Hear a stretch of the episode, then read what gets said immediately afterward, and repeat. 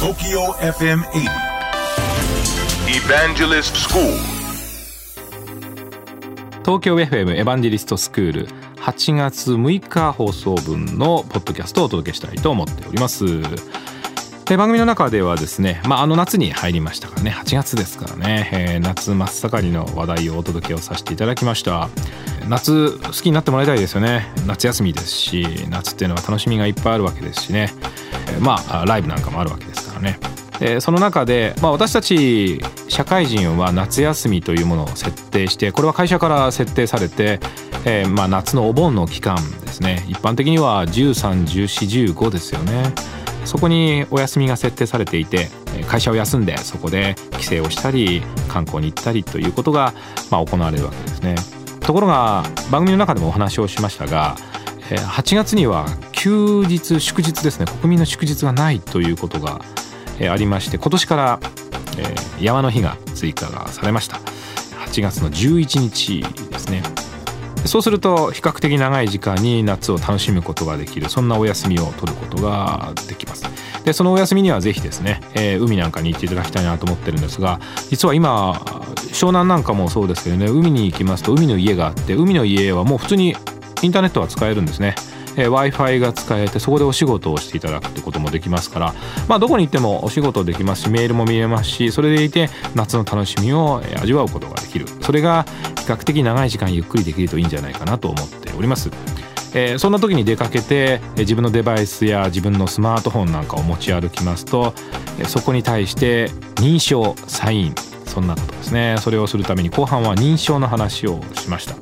番組の中では若月美さんが、え右手の親指。これをスマートフォンの認証に使っていますよ。まあ私もそうなんですけど私はもう一つ左手の親指も使っています。で、えー指というのは番組の中でもお話をしましたが個人を特定する非常に特徴点というのをたくさん持っていますのでそれを拾い上げて、確かに西脇さんであるという本人認証をする仕組みですね。この生体認証というのは今世界中で大変大きな取り組みが行われています。パソコンをはじめとしてさまざまなデバイスに今は標準的に生体認証の仕組みが備わっています。もう生体認証の仕組みがないとこれからのデバイスはちょっと安全性どうかなというふうに言われるんじゃないかなと思っていますね。でいろんな体の部位で生体認証をしていくわけなんですが、えーとにかく今はその生体認証の仕組みによって、えーデバイスの中に入っているものを守る、えーそんなことがねできるようになってきました、えーその生体認証の仕組みで私たちのデバイスが守られているわけですからまあ生体認証があることで安全になっていると間違いなく言えると思いますね。これからのトレンドです。ぜひちょっと IT 業界に関心のある方はその認証の仕組みの世界の動向とか標準化ですね。まあこんなことをちょっと学んでいただいてもいいんじゃないかなと思っております。東京 FM エヴァンジェリストスクールは毎週土曜深夜12時30分から乃木坂46の若月美さんと一緒にお届けをしております。え皆さんからのご質問にお答えをしたり、大変楽しくお届けをしております。ぜひオンエアの方も聞いていただきたいと思います。IT をいかに運用するかが求められる現代。武器であり財産でもある情報をどうやって守るかが企業の今後を左右します。だからこそリスクに備えた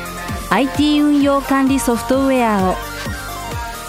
情報漏洩対策を支援するスカイ C クライアントビュー